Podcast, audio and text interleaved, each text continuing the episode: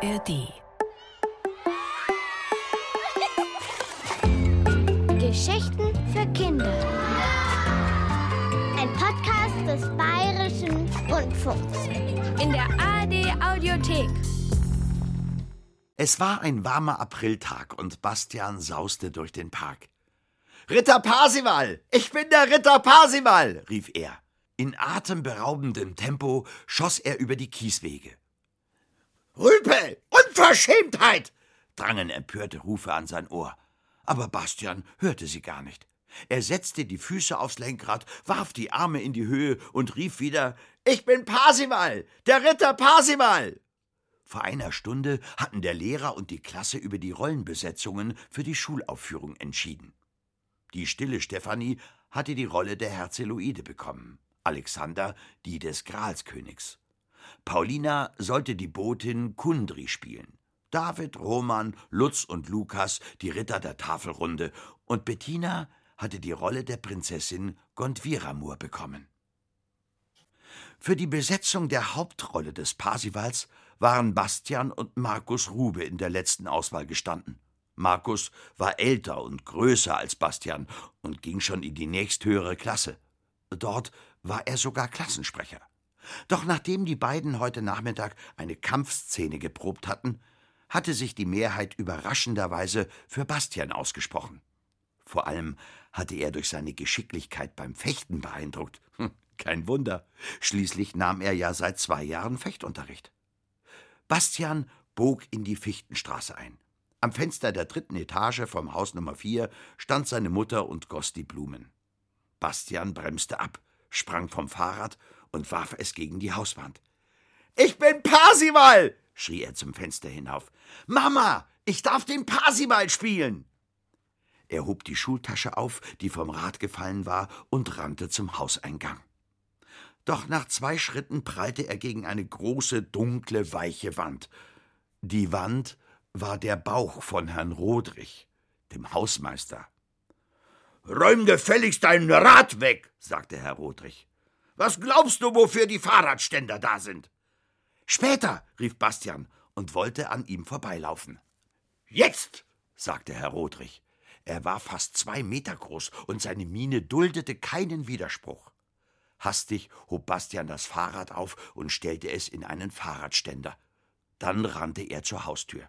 Sie war offen. Eine Frau stand im Türrahmen. Es war Frau Wolz aus dem zweiten Stock. Schwer atmend lehnte sie sich gegen die Glastür. Zwei große Einkaufstaschen standen neben mir. Bastian sprang über die Taschen und rannte die Treppe hoch. Ich darf den Parsival spielen, rief er, als er in die Wohnung stürmte. Die Mutter stand im Flur und nickte. Hallo, Bastian, sagte sie. Ziehst du bitte die Schuhe aus? Polternd flogen die Schuhe in den Flur. Parsival, rief Bastian noch einmal. Ich bin der Ritter Parsival. Wie schön, sagte die Mutter. Dann wirst du ab jetzt also guten Tag sagen, wenn du nach Hause kommst und die Schuhe ausziehen und deine Schultasche wegräumen. Was? Es ist allgemein bekannt, dass Ritter höflich, hilfsbereit, mutig und mitfühlend sind, sagte die Mutter. Und ich freue mich, wenn mein Sohn beschließt, sich diese fabelhaften Tugenden anzueignen. Wäre Ritter Bastian also so nett und bringt nach dem Essen den Brief hier zur Post? Auf dem Weg zur Post dachte Bastian an Bettina, die im Theaterstück die Prinzessin spielen würde. Das freute ihn besonders, denn von allen Mädchen in der Klasse mochte er Bettina am liebsten. Die meisten der anderen Mädchen steckten ständig die Köpfe zusammen und kicherten und tuschelten miteinander. Bettina hingegen kicherte und tuschelte nie, sondern sagte immer gerade heraus, was sie dachte. Bastian hatte ein paar Mal versucht, sie zu einem Eis oder ins Kino einzuladen. Doch er hatte sich nicht getraut, sie zu fragen. Es gab im Theaterstück eine Szene, wo er ganz alleine mit Bettina auf der Bühne stand. Und da war es unverfänglich, sich mit ihr zu verabreden, um gemeinsam den Text zu lernen. Was sind denn das für Manieren? riss ihn eine erboste Stimme aus seinen Gedanken heraus. Bastian schrak hoch. Er hatte gar nicht bemerkt, dass er schon im Postamt war. Neben ihm stand ein älterer Mann und sah ihn zornig an. Schlägst du anderen Leuten immer die Tür vor der Nase zu? Wer ich? Ja, natürlich du, schalt der Mann. Da, die Frau mit dem Kinderwagen. Warum hast du ihr nicht die Tür aufgehalten?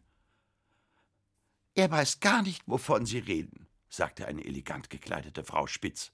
Höflichkeit ist doch längst ausgestorben.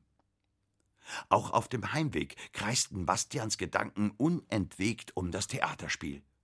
Zur Premiere würde er seine Freunde vom Fechtverein einladen und Tante Rita und die Großmutter. In Gedanken sah er sich bereits auf der Bühne stehen, überschüttet von Applaus und Bravo-Rufen. Er war in der Fichtenstraße angelangt und sah zum Haus Nummer vier hinauf. Überrascht blieb er stehen. Am linken der beiden Fenster im zweiten Stock hatte sich eben eine Gardine bewegt. Dahinter war einen Moment lang ein Gesicht zu sehen, schmal und blass, von langen blonden Haaren umrahmt. Bastian runzelte die Stirn. War im zweiten Stock nicht die Wohnung von Frau Wolz? Und lebte sie nicht alleine in der Wohnung? Er erinnerte sich an das Bild vom Mittag, als die kleine Frau neben den Einkaufstaschen gestanden hatte. Kreideweiß war ihr Gesicht gewesen, und sie hatte sich erschöpft an die Wand gelehnt. Bastian überquerte die Straße. Sein Blick blieb an seinem Fahrrad hängen. In einem plötzlichen Entschluss schob er es in den Hinterhof und begann es zu putzen.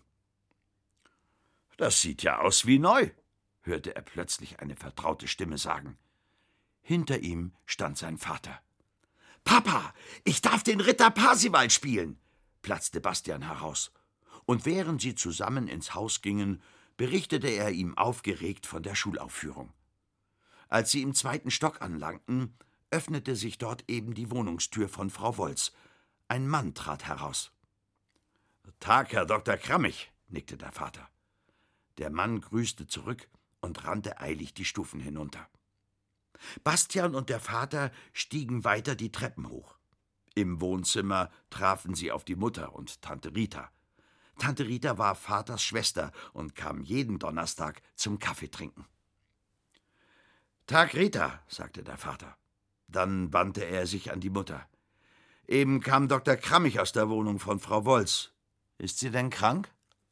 Den Gedanken hatte ich auch schon, sagte die Mutter, weil sie immer so müde aussieht. Deswegen habe ich ihr neulich gesagt, dass sie jederzeit bei uns klingeln kann, wenn sie Hilfe braucht. Aber sie hat nichts gesagt und ist gleich wieder fortgehuscht. Man soll sich nicht in anderer Leute Privatleben einmischen, sagte Tante Rita. Also ich achte bei meinen Wohnungsnachbarn auf Abstand. Oft wird einem eine harmlose Frage als Neugier ausgelegt, und außerdem gibt es schnell Klatsch und Tratsch im Haus. Am nächsten Tag erhielt Bastians Freude einen gewaltigen Dämpfer, denn Bettina Wagner teilte mit, dass sie die Rolle der Prinzessin Gondwiramur nicht spielen werde. Die Frage nach den Gründen beantwortete sie mit einem knappen Es geht eben nicht. Dabei war ihre Miene so finster, dass niemand wagte weiter nachzufragen. Nach kurzer Beratung einigte man sich darauf, dass stattdessen die kleine Romana die Prinzessin Gondwiramur spielen sollte. Bastian fühlte sich wie vor den Kopf geschlagen. Von einem Moment zum anderen war er aus seiner bunten Ritterwelt unsanft wieder im grauen Alltag gelandet. Warum hatte Bettina die Rolle der Prinzessin abgegeben? Als er am Nachmittag aus der Fechtstunde kam, sah er verstohlen zu den beiden Fenstern der dritten Etage hinauf. Und tatsächlich, wieder glaubte er für einen Moment, eine blondhaarige Gestalt dort zu sehen. Jetzt war Bastian ganz sicher. Frau Wolz war nicht alleine in ihrer Wohnung. War das blonde Mädchen etwa ihre Tochter? Du hast dein Fahrrad nicht abgesperrt, ertönte eine drohende Stimme. Bastian fuhr zusammen. Wie ein großer Schatten war Herr Rodrich neben ihm aufgetaucht. Willst du unbedingt, dass es geklaut wird? Ohne eine Antwort abzuwarten, wandte sich der Mann um und ging davon. Bastian sah ihm verdutzt nach. Dann ging er zurück und sperrte das Fahrrad ab. Hm, aus diesem Mann sollte einer schlau werden. Einerseits sorgte er sich um Bastians Fahrrad, andererseits machte er dabei ein derart finsteres Gesicht, dass man erschrak. Doch als Bastian die elterliche Wohnung betrat, war Herr Rodrich längst vergessen. Mama, Hast du das Buch gekauft? Alles in seinem Leben drehte sich um den Ritter Parsival. Die Theatergruppe hatte sich den Film Excalibur angesehen. Im Anschluss daran hatte der Lehrer das Textheft für das Theaterspiel verteilt. Außerdem hatte er allen ein Buch empfohlen, in dem die Geschichte des Ritters Parsival ganz ausführlich erzählt wurde. Das Buch liegt auf deinem Schreibtisch, sagte die Mutter. Und würdest du bitte die Schuhe ausziehen? Und denk daran, dass wir gleich zu Abend essen. Nach dem Essen ging Bastian in sein Zimmer und las. Er las, wie Parsival bei seiner Mutter aufwuchs und wie er später in die Welt hinauszog, um die Gralsburg zu suchen und ein Ritter der berühmten Tafelrunde zu werden. Dazu musste er gegen andere Ritter kämpfen, bis er tatsächlich in die sagenumwobene Gralsburg gelangte. Das war der Höhepunkt der Geschichte. Man legte einen seidenen Mantel um Parsival, dann wurde er in einen großen Saal geleitet, las Bastian halblaut. Dort gab es viele Ruhelager und Teppiche, und auf jedem saßen vier Ritter. Der König der Gralsburg war sehr alt, und offenbar war er krank und hatte große Schmerzen. Doch lächelte er Parsival zu und lud ihn ein, sich neben ihn zu setzen. Dann wurde ein großes, leuchtendes Gefäß hereingetragen. Das war der Gral. Danach wurden viele köstliche Speisen aufgetischt, doch trotz allen Reichtums und aller Pracht war der große Saal erfüllt von Stummheit und Trauer und Leid. Parsival überlegte, was der Grund des Kummers sein könnte. Doch dann dachte er daran, dass man ihn gelehrt hatte, keine Fragen zu stellen. Also fragte er nicht. Nach dem Mahl wurde er in ein Schlafgemach gebracht. Doch als er wieder erwachte, fand er sich allein im dunklen Wald wieder. Als er sich aufmachte, um die Gralsburg wiederzufinden, traf er eine kleine Frau, die hieß Kundri und ritt auf einem Pferd. Weißt du, wo die Gralsburg ist? fragte Parsival. Fahr zur Hölle! rief die kleine Frau. Hättest du doch den Schnabel aufgemacht und den Burgherrn gefragt, was der Grund seines Kummers ist. Hast du denn kein Herz? Der Herr der Gralsburg ist krank, schwer krank, so schlimm, dass er weder reiten noch gehen noch liegen noch stehen kann. Du hättest Erbarmen mit ihm haben und ihn nach seinen Schmerzen befragen sollen.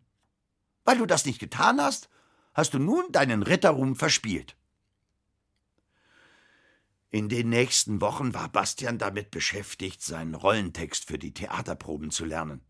Zwischendurch fragte er sich immer wieder, warum Bettina die Rolle der Prinzessin zurückgegeben hatte.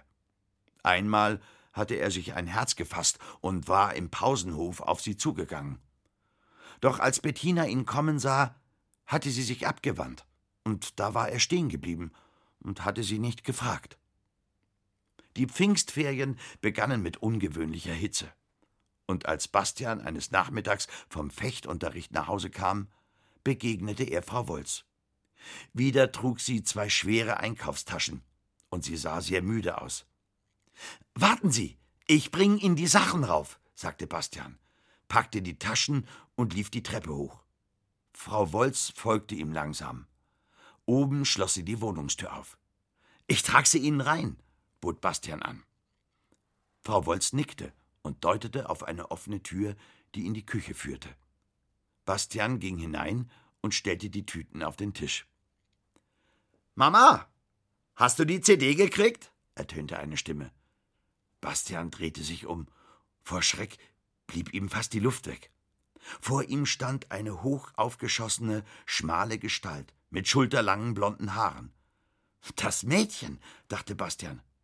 Aber da stand kein Mädchen, sondern ein Junge. Und sein Gesicht sah aus wie eine Fratze.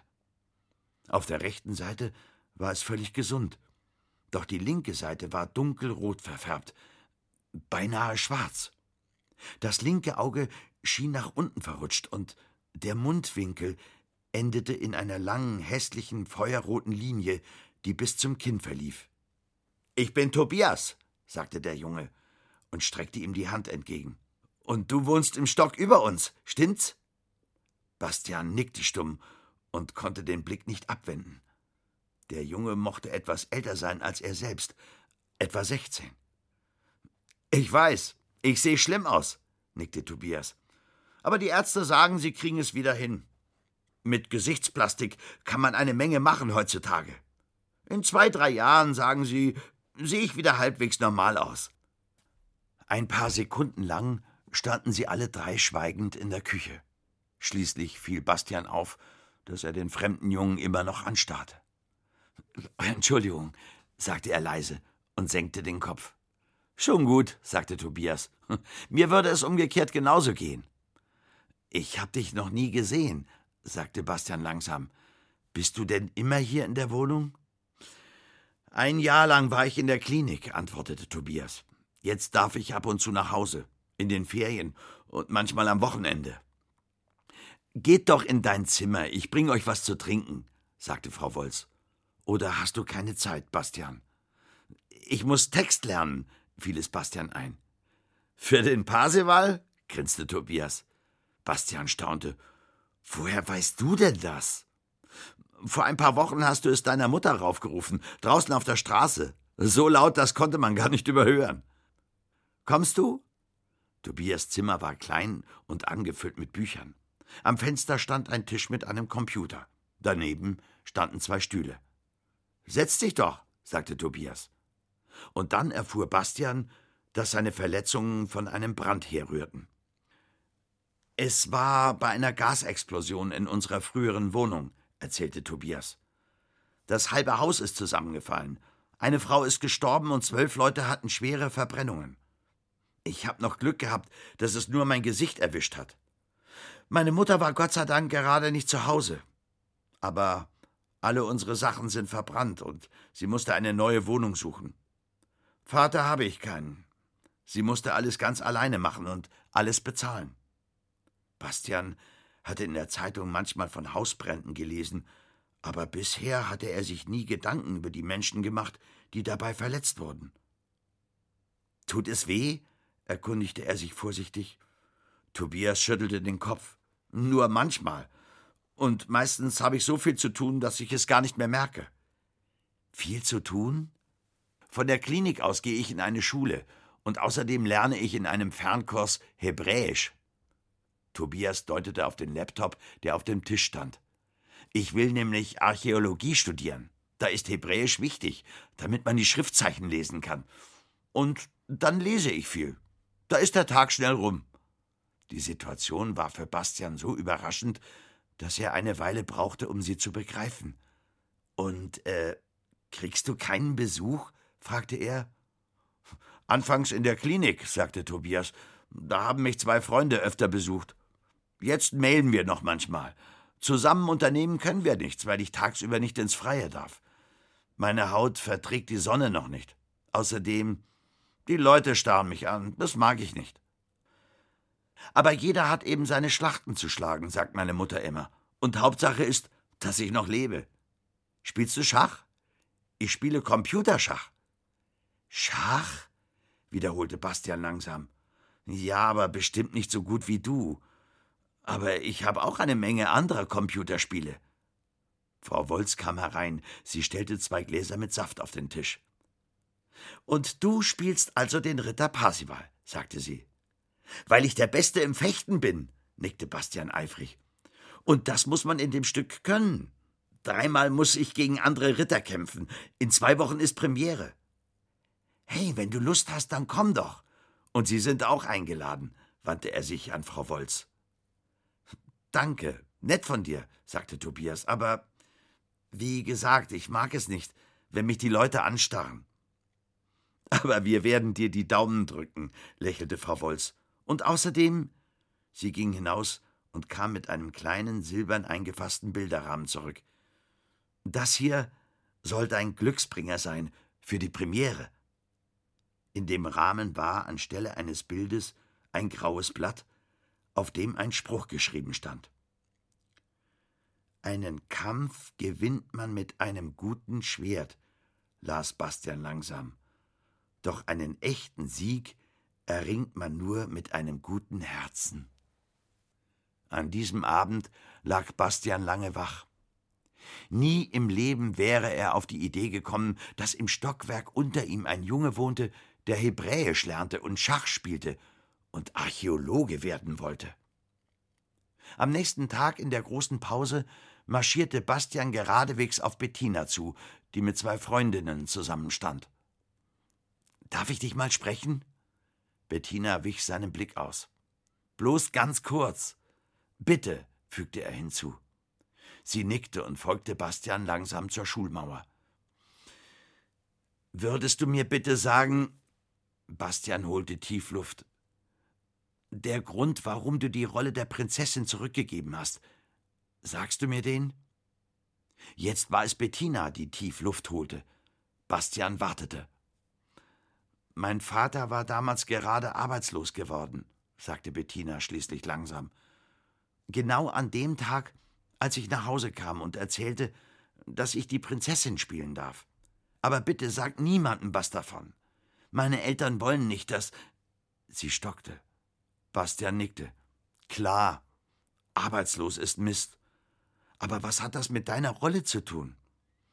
Na ja, Bettina sah zu Boden. Meine Eltern haben befürchtet, dass sie mir ein Kleid kaufen müssen für die Rolle. Und so ein Prinzessinnenkleid ist teuer. Wo wir doch jetzt sparen müssen. Deswegen fanden sie es besser, dass ich gar nicht erst mitspiele. Nur wegen dem Geld? entfuhr es Bastian. Aber das Kleid hätte man doch leihen können. Es gibt doch Kostümverleihs. Bettina zuckte die Schultern. Sie wollten nicht, dass jemand merkt, dass wir nicht mehr so viel Geld haben. So, jetzt weißt du alles. Aber bitte sag es keinem weiter. Ich verlass mich auf dich.